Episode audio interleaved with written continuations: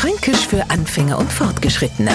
Heute der Duselbeck. Es gibt so leid, da mahnt man de Hommes Klick abonniert. Mir spielen seit 30 Jahren Lotto und gewinnen nie was. Der Duselbeck, der denkt sich eines Tages, ach komm, du mal ein paar Kreuzler und schon gewinnt er an Batzen Geld.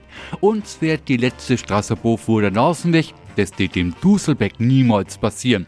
Wir geben a Gartenbuddy, es regnet weh aus Eimer, überm Duselbeck sein Garten ist ein Wolkenluch, durch das die Sonne scheint. Tja, Glück und Pech sind halt oft einmal ungerecht verteilt. Ans ist allerdings für uns alle Glück. Wir leben im Schiener Franken und nircher zu anders. Damit sind wir all ircher zwei Duselbecks, also Glückspilze. Fränkisch für Anfänger und Fortgeschrittene. Täglich auf Radio F. Und alle Folgen als Podcast auf podu.de.